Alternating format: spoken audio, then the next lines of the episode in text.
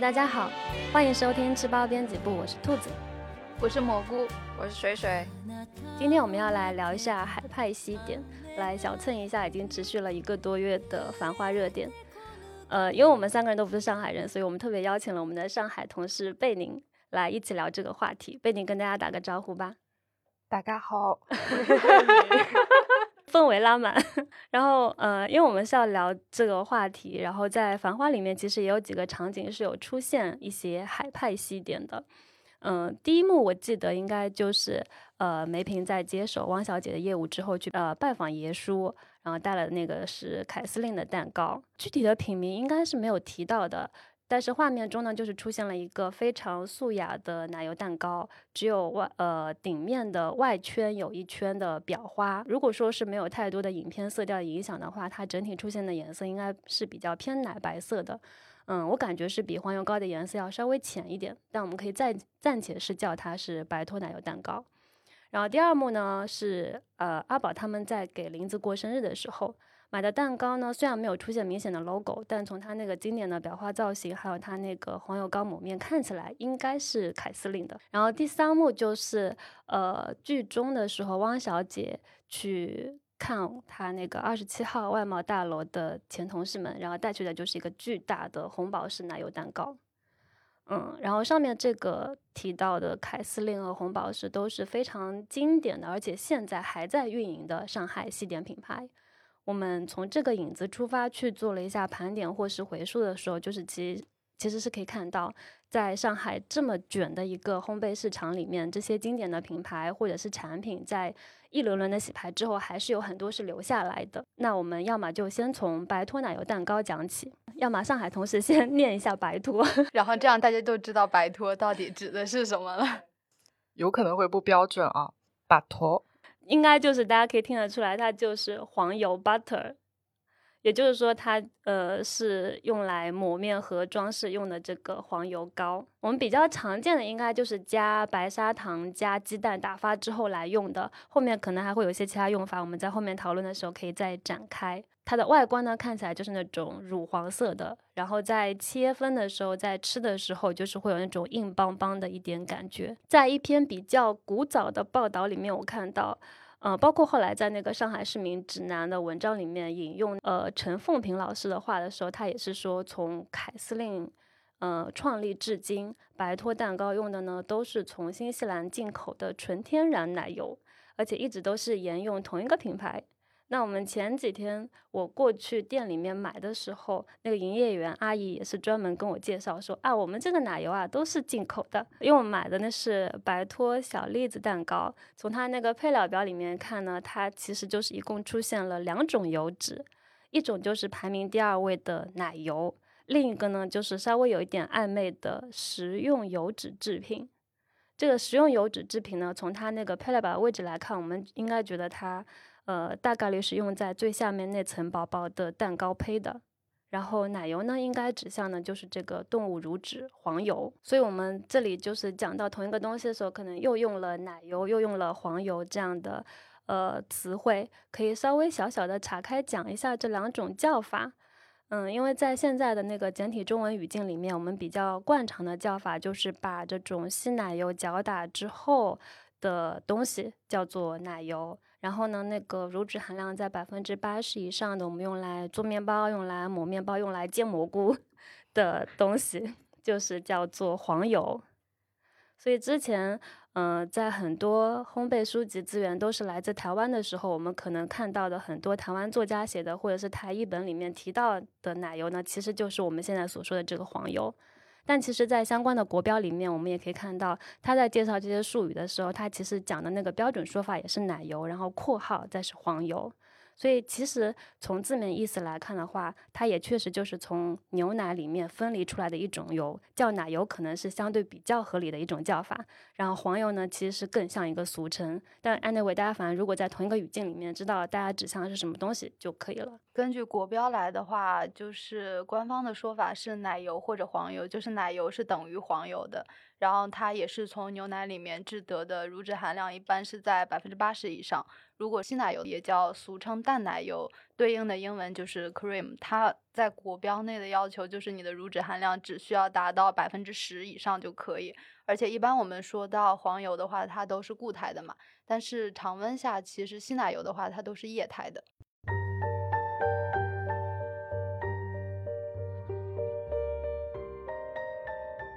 前面讲到了那个黄油膏，我觉得就可以顺着这个往下讲，就大概可以来梳理一下我们呃裱花的一些类型，也包括是中国蛋糕的一个发展的历史。其实这段时间繁花其实得到了一个非常高的一个讨论度嘛，包括说它的里面的食物，像什么光明冰砖啊，还有一些排骨年糕之类的这些。我在想的时候，就是可能。基本上剧里只要呈现出来比较有年代感的食物，都是比较容易引发我们的讨论跟广泛的传播的。因为其实说到底的话，大家可能都是在借着这些食物，在跟过去的时光、跟自己的童年 say hi。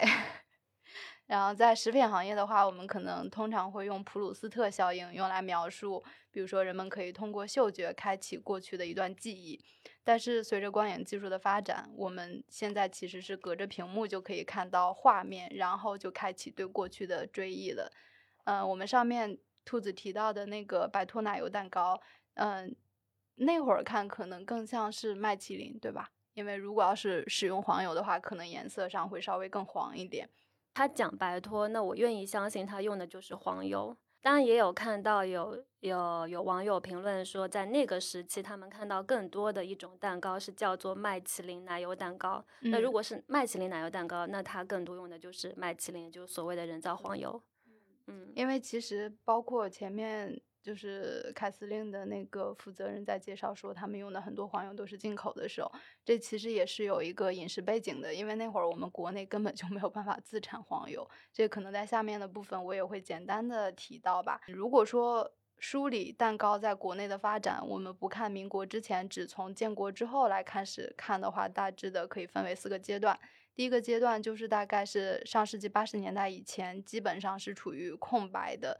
因为历史原因，这个大家可能都知道。然后在之后的，就是八十年代到九十年代是蛋糕行业刚刚开始兴起。九十年代到二十一世纪初是国内外的企业开始在国内设厂了，所以就是国内的蛋糕行业开始了一个大规模生产的一个进程。那么近二十年的话，其实就被视作是蛋糕快速发展的阶段。在这四十年里吧。就是基于民国时期的一个饮食历史跟建国后的一个经济的发展，上海的西点发展其实是放在全国内又最具有代表性的。呃，这里要暴露一下年龄了。如果是三十岁以上的听众，估计还会对那种老式的生日蛋糕比较有印象。那会儿提前订购好蛋糕，我们都是拎回家，然后门店根本没有冰袋，就比如说随附，让你用来保持一个低温。然后你拿到家也不一定说大家都会放到冰箱里，可能就是室温下放这一天，但是它表层的那层。装饰啊，包括它的造型都还非常的完整，是因为那会儿可能确实更多的使用的是麦淇淋。说来有点奇怪，但是我确实有印象，是我妈跟我说的。她小的时候就是过年的时候嘛，亲戚朋友他们来就是串门的时候会给他们带这个蛋糕，但是呢，他们当时就是觉得蛋糕这个东西嘛，其实就是非常稀有的，然后呢，他们就不会就是说把它吃掉，就是他们会下一次去看亲戚的时候。就是把它就是接着带过去，然后就这样兜兜转转一圈，然后最后这个蛋糕还会回到他们家里，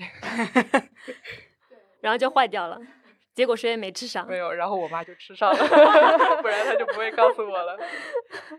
对，我觉得比较有意思的一个点是，之前那个《上海市民生活指南》他分享的比较早期的，就是《上海日报》上他有提到，就是很多那会儿。蛋糕可能就是因为它比较具有稀缺属性，然后又比较有价值感，所以可能作为春节的那种送礼，很多人甚至为了这个蛋糕要去打车走亲戚，为了保持那个蛋糕的完整性嘛，所以就感觉还是蛮有意思的。现在想想简直了，而且之前还有那个老照片，就是。显示的是那会儿大家还是骑自行车嘛，因为以前上世纪九十年代，中国被形容为自行车的海洋，就看到一个男士骑着自行车，后面坐着一个女士，还拎着个蛋糕，好好的护着那个蛋糕。现在觉得都还是蛮有年代感的事情。而且其实，嗯，我们今天下午在跟贝宁交流的时候，他有提到，就是那会儿蛋糕的价格确实会比较贵嘛。我这里可以分享举一个例子吧，相当于是，呃，之前在知乎上就是有一个话题，那个话题是有哪些曾经是奢侈的食品，现在却变得平民化的一些食物。然后有网友就分享说，呃，八十年代的时候，他父亲的工资是五十块。那会儿普通的麦淇淋蛋糕就是要十块，甚至到十八块。如果要是从工资换算到当下的话，上世纪八十年代我国的平均工资是七百六十二块，而二零一九年的平均工资水平是九万。我这指的是年度哦。所以如果要是从工资水平换算的话，相当于那会儿的一个蛋糕的售价就是要高达两千元。所以确实是一笔巨款。对，真的，就是因为在八十年代之前。奶油蛋糕基本上都是极少数的国营的接待外宾的餐厅的酒店才会少量的生产，所以基本上是绝迹于市面上的。等到改革开放之后，奶油蛋糕才重新回到市场。那么从原料端来看的话，也就是这个时期，八十年代，我国才从丹麦引进了麦淇淋的生产的设备。嗯，这里其实也可以回应我们上面说到的，就是黄油进口的问题。为什么当时引入的是麦淇淋的设备，而不是黄油或者是说稀奶油产品的产线？嗯，是因为如果要是根据当时的原料来看的话，七八年的时候，我国的奶牛的存栏只有大概四十八万头，奶产品的产量也就也只有九十七万吨，喝牛奶的这个基本的需求都远远的没有办法满足。呃，如果要是放到我们现在来看的话，我们的奶牛存栏已经是一九七八年的几十倍，但我们的奶源的自给率其实也就刚达到了百分之六十以上，所以在当时牛奶都不够喝的情况下，是不可能有额外的牛奶量用于黄油生产的。但是麦淇淋，因为它主要的原料用的是植物油脂嘛，然后经过加工捏合，所以就是当时引进的是麦淇淋的生产线，因为主要用于黄油生产的原料我们是。没有那么多的，嗯，然后可能等到大概的上世纪九十年代的话，模拟稀奶油的植脂奶油进入了中国，然后逐渐的取代了麦淇淋在蛋糕上的应用，也就是大概这个时期开始，我们在蛋糕抹面上的就是从比较呃材质比较硬的黄油膏转变为了材质稍微比较软一点的呃打发的稀奶油。那我应该是小学还是初中的时候吧，可能那也就是一几年左右的时候。然后我爸爸生下什么，有时候我会给他去订蛋糕。然后因为我爸生肖是龙，然后就会让那个店员在上面给我画一条龙。这个要求真的好高啊！然后他那个龙鳞，他就可以稍微拿那个奶油裱花给它起来一点点。对对对对，然后就看起来是更加活灵活现、更加栩栩如生的那一种。那那那时候用的应该都是植脂奶油，我感觉。嗯，对，而且那会儿感觉不用植脂奶油的话，它应该那个造型也保持不了那么久。说到原料这块了嘛，我们就刚好可以再再继续的展开来聊一下原料，因为前面就是凯司令他们分享的时候是说到他们的那个黄油膏的使用是先将糖液烧开，然后再冲入到打发的蛋液，打至冷却了之后再冲入已经打发的黄油，然后进行混拌嘛。呃，如果要是说给它冠一个名字的话，其实在烘焙界有一个说法，它是叫意式黄油霜。我们这里可以再展开的讲一下，就是因为，呃，因为我们下面可能也会讲到凯司令他们在栗子蛋糕上可能进行了哪些创新，它其实是有哪样的一个结构，所以我们先可以先把概念在这里先展开来说一下，一个是打发的黄油，一个是蛋白霜。蛋白霜的话，它就是蛋白跟糖打发所得，然后根据打发的条件跟糖的状态的不同，又可以分为法式蛋白霜、瑞士蛋白霜跟意式蛋白霜。法式蛋白霜，也就是我们大家可能比较常见的冷蛋白霜，就是在蛋白中加入砂糖直接打发。然后瑞士蛋白霜的话，就是在蛋白中加入砂糖，隔水加热到大概五十五到六十度打发，所以又被称为热蛋白霜。但是上面凯司令他们提到那个，其实使用的是意式蛋白霜，就是将一百一十八摄氏度的糖浆。缓慢的加入到蛋白中，然后边加入边搅拌，再高速的打发。所以就是在这三种的蛋白霜里面，意式蛋白霜它是质地最为硬挺的，所以它的保形效果是最好的。也因此，它可能经常会被跟打发的黄油进行一个混拌，作为黄油膏在蛋糕的抹面上进行使用，所以它嗯。也是很最适合用来就是裱花跟交集的，因为本身黄油的质地就比较硬，然后这个意式蛋白霜它的质地也比较硬，所以它裱花的时候保形的效果就会比较好一些。对，甚至比较早一点的时候，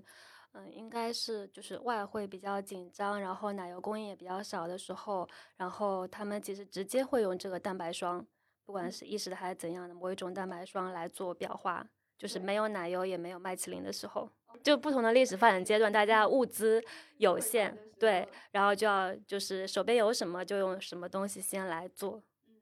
但可能就是这个黄油膏的话，很多现在的小朋友也已经不是特别的熟悉了，因为我们现在市面上不管是抹面还是说中间的夹层，更多的就是打发稀奶油。嗯嗯，就包括我们在前面其实也理清了一下，就是黄油跟稀奶油，包括奶油，它们三个之间的一个关系嘛。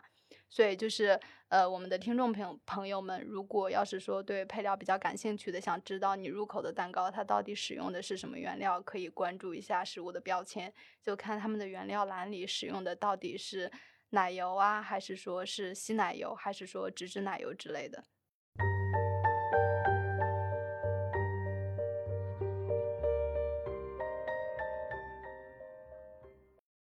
那么就说回凯司令，借着《繁花》的火爆，其实凯司令也重新出圈了嘛。像我们这种外地人，就我是一个山西人，我知道凯司令完全就是从张爱玲的小说里知道的。哦对，，我也然后是。嗯，而那个在小说《色戒》里呢是这么描写凯司令的：到公共租界很有一截子路，三轮车踏到静安寺路西摩路口，他就在路角一家小咖啡厅前停下。万一他的车先到，看着路边只有在过去点停这个木炭汽车，这家大概主要靠门市外卖，只装寥寥几个卡位，虽然阴暗，情调毫无。对，就是这里。然后这里写的那个静安寺路西摩路口，就是应该是现在的南京西路、陕西北路这边。然后这边写的是街对面就是一个平安电影院，所以那时候的场景应该是一个啊、呃看完电影，然嗯后正好走到那边，嗯然后就是喝个咖啡，然后吃块蛋糕啊，这样的就非常的合适。嗯然后但他这里边写到说，嗯，虽然阴暗，情调毫无，但我觉得这个阴暗点可能就是因为它比较适合在那个色戒里边作为他们那个行刺暗杀行刺的观察点。对，在电影《色戒》里边也是这样，就是汤唯演的那个角色说的最后一句台词，就是他从那个凯瑟琳的那个门口出来，坐在那个黄包车服务前，就说，呃，到福开森路。然后福开森路大概就是现在的武康路。然后后来我搜到的，呃，查找就是凯司令大概创始于一九二八年，然后在他们的官网上边呢是写着，呃，由林康明、邓宝山合伙开办。嗯，然后也有查到一些呃书里吧，就是上海作家陈乃山写的，他有本书就叫《上海 Memory》，然后里边写的是凯司令呢，大概是由上海西点师傅花花费八根金条开办，然后一位是上海知名的德国总会西点师傅林阿毛。这里边呢，我我觉得这个林阿毛应该就是凯司令的官网里面有有一个他他们的那个编年史，然后就有个一九三二年，林庆祥带着他的左右手长子林鹤鸣、次子林一鸣踏进了凯司令的大门。对，是这个林庆祥应该就是他们那个林阿毛，然后一位是天津启士林的领班，他的一个回忆吧。然后关于天津启士林，然后还有是又有一些有的没的这种纷争，说是呃天津启士林觉得上海的凯司令就是借着他们招牌，对，所以他们还打了一个官司，但最后上海凯司令赢了。但是在呃抗战之后，嗯，天津启士林就关闭了，他们把他们的业务从天津又转到了上海，也是又开了一家咖啡店。对，也还是就是大概做西餐厅这样的一个业务。对，这里水水是提到了凯司令、启士林，然后呃讲到那个林阿毛，嗯嗯然后就刚刚讲到他应该就是林庆祥还有他的两个儿子嘛。我之前在一个文章里面看到，就是说，呃，林庆祥父子他们应该原来是在那个德国人开办的飞达西餐厅，嗯嗯。制作蛋糕的，然后后来被凯司令挖过来，然后他们就父子三人一起跳槽到凯司令，然后把这个西点板块给做起来，所以嗯。就一开始会说那个凯司令的西点风格是比较偏德式的，所以这里呢又提到了一个叫做飞达呃西餐厅的对对对，这个这个品牌。然后据说，反正。嗯，张爱玲当时最爱吃的应该是飞达家的东西，但她后来在写文章的时候啊，或者在回忆的时候呢，有点把飞达和凯司令混在一块儿说了。对，好像是飞达的地址，但是呢，他写的是凯司令。嗯，就差不多是这个意思吧。然后后来嘛，又可能是他里面借那个易先生的易先生之口有提到启士林，嗯嗯，就就说好像是启士林的一个谁出来办的还是怎样，然后才会引起后面那个纷争。之前我们在查资料的时候也比较有意思的一点，因为前面的时候兔子有提到，最早的时候民国时期很多这种开办的西餐厅跟一些西点店都是有外资背景的嘛，但是凯司令的话，它确实就是。我们最早就是国人开办的嘛，嗯，所以它其实，在上世纪出来的时候，它主要是以饮料西点，就是比较物美价廉而出名的。这里给出的例子就是说，四四一年的时候，他们家的蛋糕大只的可能也只要十块钱，然后小只的话只要五块钱。所以如果要是去喝咖啡的话，你点一杯咖啡搭配一个蛋糕，也就六块钱，是很多人可以承受的一个价格，大家都会觉得它非常的划算。而且特别有意思的一点就是，还提到他们那会儿可能也会供应一些比较有意思的西点，它里面居然。提到了唐纳子，就是那个甜甜圈，我就觉得其实还蛮震惊的，就没想到那会儿可能在上海已经有甜甜圈这个东西了，也是最早的时候是凯司令他们家出来的。嗯啊，最早是从他们家出来的，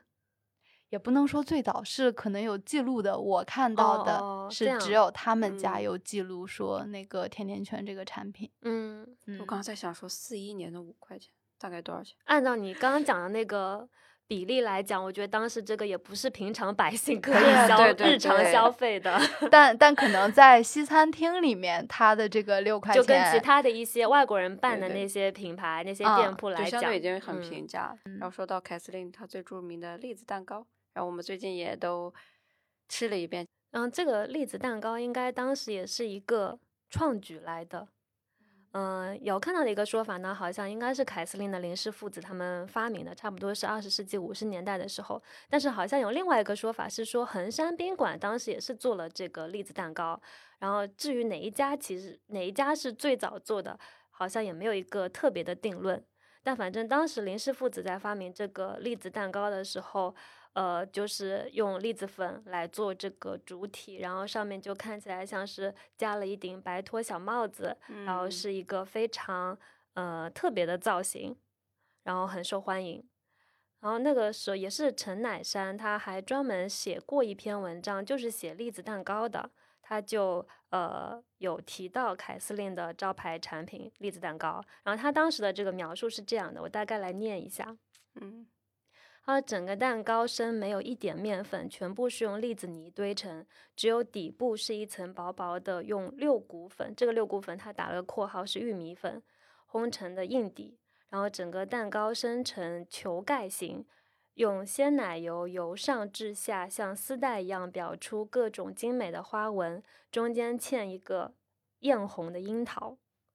那它这个描述应该就是。呃，上面的那个裱花就用的是稀奶油了。嗯，对，其实现在那个凯司令店里面也会有，就有有一个版本是白托，一个版本是稀奶油的那个奶油，另外还有一个就是那个雀巢的，就是咖啡味的，会有三个风味的选择。但现在没有樱桃哎，它现在就换成它那个 logo，就是那个代可可脂做的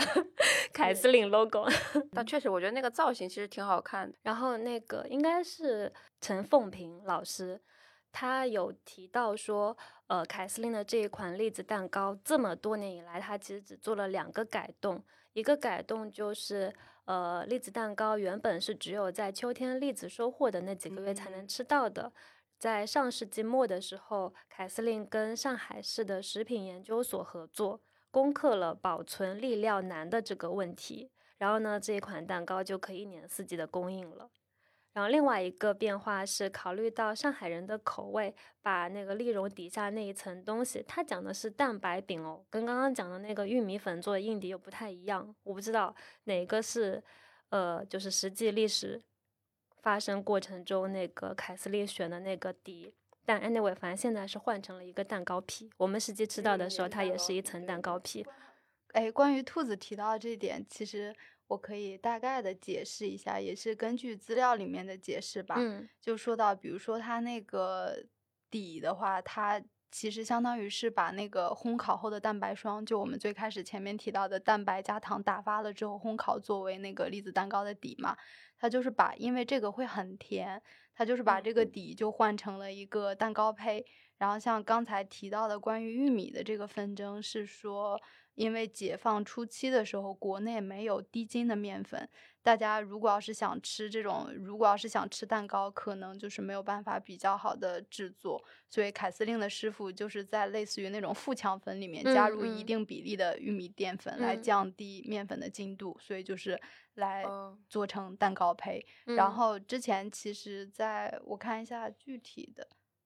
之前在一九四零年代上海刊行的《于氏空中烹饪教授班》里面，它其实有一个栗子蛋糕的配方。在那个栗子蛋糕的配方里面，其实它的饼底还是用的是蛋白霜加糖打发烘烤的那个蛋白饼。嗯嗯嗯，所以就还蛮奇妙的。就不然，如果要是以我们现在的小脑袋瓜去想，就在想为什么里面会有玉米粉。但如果放在那个年代去，如果说是因为它原料它又想要获得这样的一个制构的话。那就还挺有意思的。那它其实就是原来是蛋白饼，然后后来变成蛋糕皮。在蛋糕皮里面有两个分也，就是没有原料的时候用的就是玉米淀粉，然后后来就变成了用低筋粉。哦，对，因为那会儿可能没有低筋粉，所以就是富强粉拼玉米粉。嗯，它是不是有点像蛋白霜制成的小饼干？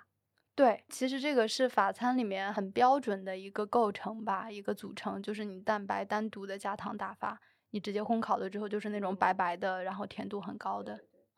就现在还有，所以我们上面分享的就是来自凯司令的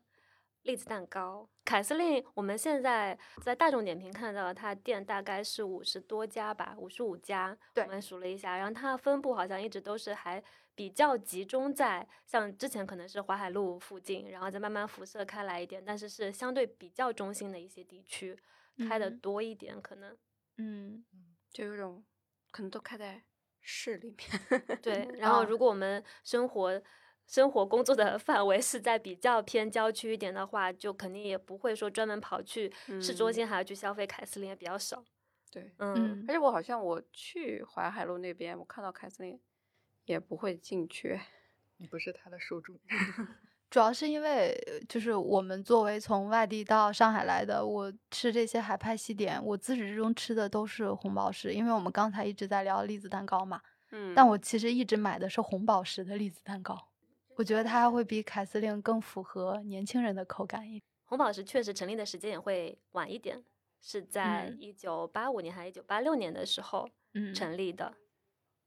然后，嗯。那从那个时期开始发展到现在的话，就是它的不管是原料的选择上，还是这个品牌的年轻度上面，可能是呃年轻人知道的更多一点，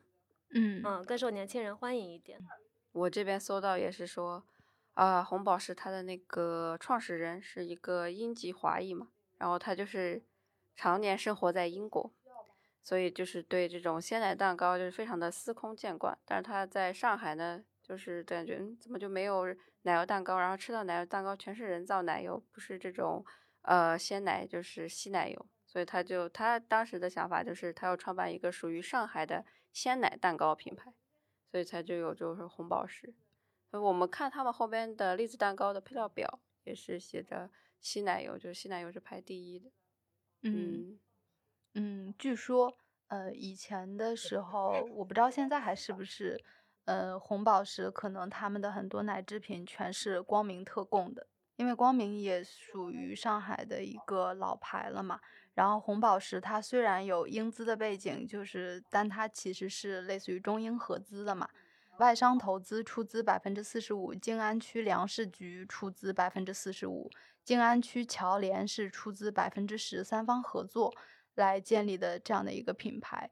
所以就是，如果说有一些背后的这种国家背景的话，可能就是在原料上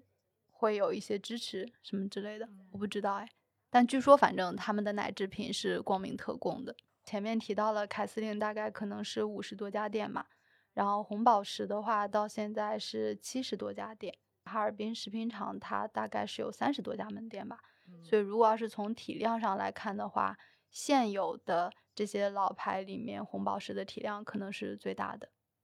而且它其实，在上世纪也有过很多巅峰的时刻嘛，因为我们前面提到，它可能就是跟最初是跟静安区粮食局来合作的，所以后面它把这个模式还准备复制到一些其他的地区，就是嗯，比如说青岛、哈尔滨、陕西汉中也有，还有新疆，就类似于是我这个品牌跟你地方的粮食部门进行合作。只不过就是这个模式在出了上海之后没有实行下去，所以后面他们就关掉了很多的红宝石的门店，就一直深耕上海了。而且我们现在刚才提到，可能红宝石有七十多家门店嘛，嗯嗯、大概二零零九年的时候，他们的门店是二十二家，然后二零一三年的时候是四十多家门店，然后年销售额是二点五八亿。就现在它七十多家门店，这个呃具体的销售额数据没有有披露的，但是我之前在看的时候，有一个上海他们大学生发布的一个他们的课题报告吧，提到了一个数据可以作为参考，就说红宝石他们门店的年销售额大概都可以达到七百万，好一点的是一千万。所以根据这个数字，你去乘以他们的门店数量，也可以大概的估算出他们的年销售额。换算下来的话，可能一天的呃单日的销售额在两万到三万吧。但是它现在门店里面 SKU 其实算蛮多的，除了这些蛋糕之外，还有很多的面包，面包应该是后来嗯才补充的 SKU 吧。然后还有一些干点类的产品，然嗯后之前应该有跟你们分享到，就是呃，也有供应商跟我们分享的一个信息，嗯，他们呃中英混资，然后共同创办了这个品牌，然后建了工厂。但之前好像大多数的产品基本上都是工厂自己来生产的，嗯但是呢也会存在一些弊端，可能管理上会比较的。呃，效率会低一点，然嗯后在出品上面的这个品控也会不稳定一点。后来呢，他们就稍微做了一下调整，呃，自己有的工厂基本上就只生产蛋糕的产品，他们最、嗯呃应该是最经典的这个最有代表性的产品，然后其嗯他的一些像面包类的产品啊，然后像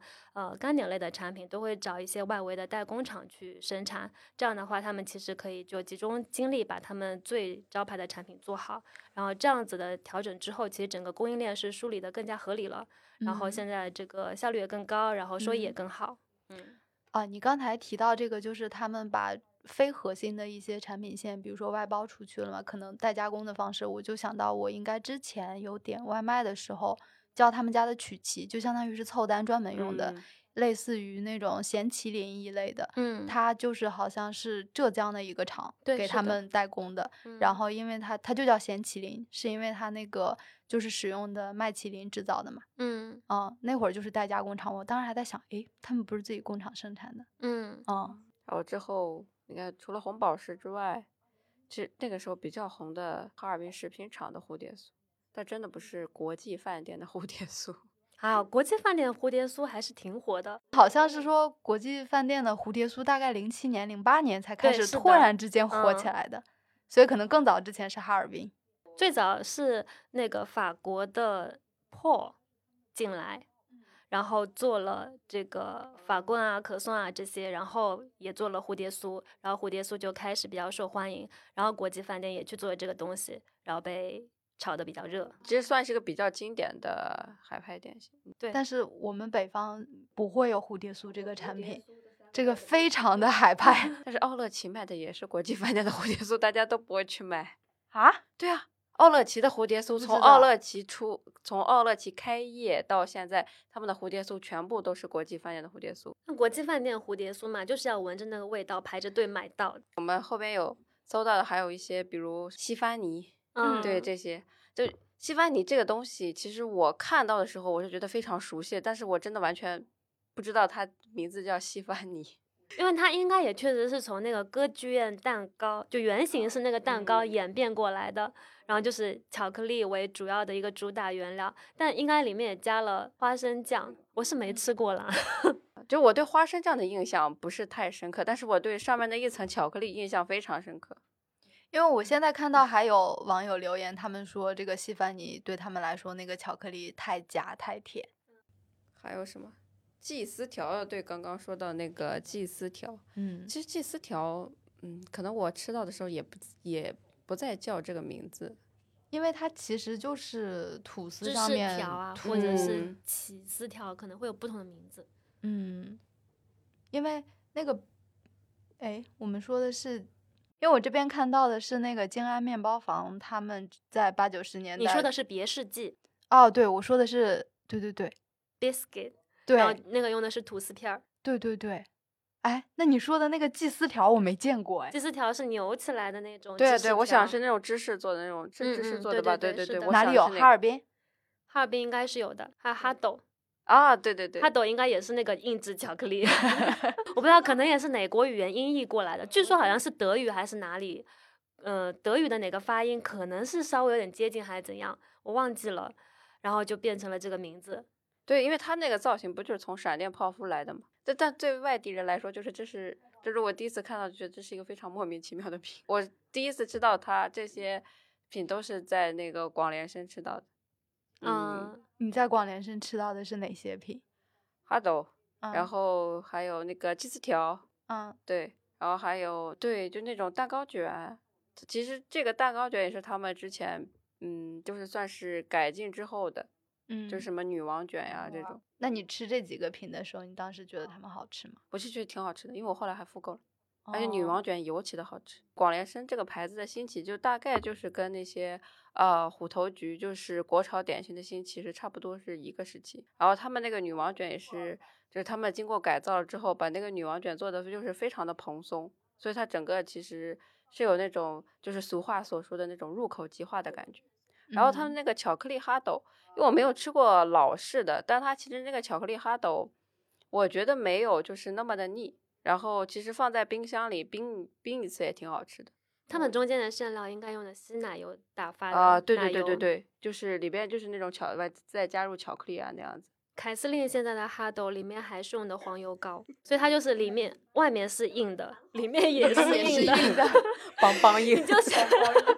然后那个壳哦也是偏硬的那一种，那绝对就是邦邦硬。就是不松软，就是你把它咬断之后，在嘴巴里面你要含好长时间，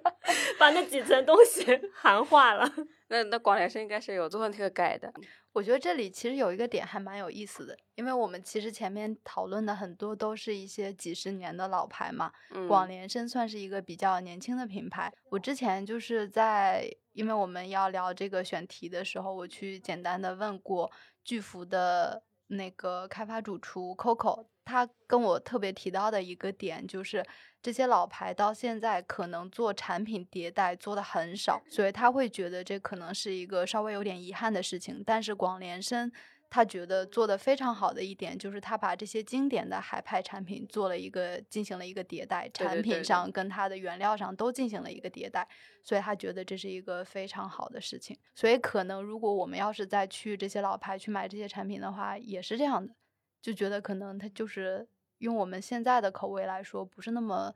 呃，吃的习惯，但如嗯。果是广联生这样的做法的话，可能我们大家都能够接受度更广一些。因为这几个嗯。点心类型，其实像贝宁他家门口的面包店啊，或者是西点店，基本上都会有这几个款，所以它，嗯，这个点心本身应该是经典的，嗯，嗯，然后可以这么长时间都可以保留下来。嗯但是它因为原料在迭代，原料在升级，它如果没有同步的去做一些改进的话，就不太能被呃现在的一些呃年轻人的这个嗯偏好所就嗯很难被他们吸引。嗯，对嗯，就可能复古风刮刮过来的时候，大家会吃一下。就如果它没有同步的去做一些改进的话，就很难承接住像现在就是繁花过后这样的一个热潮。对，而且就是比较习惯过去的口感的，确实都在老去了嘛。嗯，像像比如说贝宁作为小朋友，他们可能现在更多的接触到的西点，或者说自己购买的西点是更好吃的那种嘛。像这种老式的，可能自己主动去买的就会比较少。之前 Coco 他发了我一段话，我觉得其实还蛮有意思的，感觉这里其实也可以分享一下。他举的例子，因为他自己就是呃上海长大的上海人，然后吃这些老式的海派西点嘛，印象深刻的一件事就是他带了自己做的蝴蝶酥，还有他自己做的黄油曲奇回去给他爸妈吃。然后他妈他爸妈跟他说，这是第一次吃到这么好吃的点心，从小到大都没有吃到过这么好吃的。就是那次以后，就他说他才意识到。老一辈虽然一直去买那些老牌的点心，但可能只是因为，比如说习惯了，有情怀在，价格实惠而已之类的。但他们会觉得，我们作为新一代的食品人，可能有义务让他们吃到更好的东西。所以我觉得这也是刚才我们提到的老派西点，如果他们不去迭代，还有没有人去吃的一个回应吧。嗯，因为吃这吃这些东西的人确实是在老去，然后。我们新一代的人已经吃过了更好的原料、更好的工艺的这种，所以没有了这个情怀滤镜加持的话，可能它就没有那么没有那么容易的自如的去进入到我们的一个饮食环境里嘛。其实就是《繁花》的爆火，对于这些海派西点再次出圈是起到了一个功不可没的一个助推的作用嘛。然后，但是至于说。呃，这一次他的再次出圈，能不能被这些老牌能够承接，还是上海巨幅的主厨 Coco 的看法？他是这么说的：“他说，呃，我们这代人肯定是想发扬和继承老牌海派西点的，但是如何能够持续性的把这件事做下去，就是我们得思考的，肯定不是靠一部电视剧就能达成的，但这一定是好的开始。”至少原来不吃老式奶油蛋糕的小朋友都已经开始去尝试了，所以我觉得只要我们有人有心做下去，呃，老品牌扶持新品牌，新品牌用热情创新倒逼老品牌，那海派西点就能够一直传承下去。当然有这一波繁花这样的助推，或者是过往其他的一些影视作品或者是文学作品这样的助推，可以让这些呃老的品牌或者是。一些经典的海派西点有重新的到一个风口浪尖这样的讨论度这样的机会，但我觉得更重要的一个点是在于他们确实现在还在，那我们还可以把它拿出来讨论，我们还有东西可以去去去现实的做比较去做追溯，我觉得这是一个非常重要的点，就是他们还在，他们还活着这件事情。那像凯司令的话，他从一九二八年到现在到应该已经快。百年了，别说是在烘焙行业了，就是在食品行业里面，它其实也是一个非常不容易的一件事情。就是，嗯，它可以成为一个百年的品牌或者怎么样。我觉得经典的品牌也好，产品也好，他们能够存活下来，它肯定是有它的呃经典之处。但是每一代的烘焙人，他们都会想要说结合。呃，实时的一些原料也好，或者是当时的一些口味偏好也好，或者是文化也好，都融合到自己的一些产品开发里面去，去做一些迭代。但这种迭代和创新，肯定也不是说是横空出世的那种东西，它肯定也是基于各种已经存在的一些东西去做一些融合和创意。对，刚才。就是兔子在提到说这些，他们已经基于现有的产品去做一个创新。我当时在看那个《繁花》的时候，我最大的感受就是天呐，这二十年天翻地覆的变化。就像我们最开始提到的时候，比如说我买一件蛋糕，我买一个蛋糕是对于全家来说是一笔非常重要的支出。到现在，我们去买一个蛋糕，这就是一件非常稀疏平常的事情。那如果说作为我们北方孩子，可能更有感触的是，以前我们如果要是去那些西点店、饼屋之类的，更多的是那种大型的蛋糕。但你去看现在，他们很多确实出现了很多那些小的蛋糕，而且我们也可以非常轻易的吃到用优质原料做的一些比较好的产品。嗯。我在刚才兔子在讲的时候，我想到的是这些基于呃百年前的创新的一个产品，可能做成了上海本土化的一个呃产品的代表。那我们现在甚至都可以已经相当于是站在这个有百年历史的这些产品的基础上，再去进行一个创新了，因为它已经变成了一个比较本土化的一个东西。嗯，那在这个本土化的东西上面，我们可能会对它提出一个更高的需求。更高的要求，我觉得这都是一个向好的发展。嗯，然后整体的还是从繁花那边看吧，虽然说滤镜非常非常的深，但是最深的感触还是，就像兔子说的，这些品牌还在。我只要是任何时候我想去吃这些产品，也都还在，品牌也还在。嗯，我觉得这就是一件挺美妙的一个事情了。嗯，不然，即便它出现在影视作品里面，我们也已经无处可无无无处怀旧，无处去找寻这样的产品。嗯，但凡这个产品还有在传承下来，就是一件蛮好的事情。嗯嗯，好呀。哎，那我们在这里其实也可以问一下听众朋友们，就是你们看了《繁花》之后，就是会想要去了解一下，呃，海派西点这些东西吗？就是也会想去尝试一下吗？然后想去尝或者是在尝试之后还会愿意复购吗？嗯，对，这点蛮重要的，欢迎给我们留言呀、我们下期再见，拜拜。拜拜。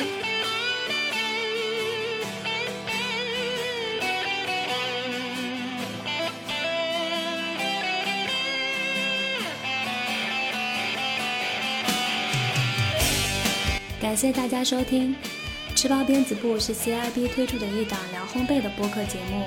你可以在苹果播客、小宇宙、喜马拉雅搜索“吃包编辑部”进行订阅，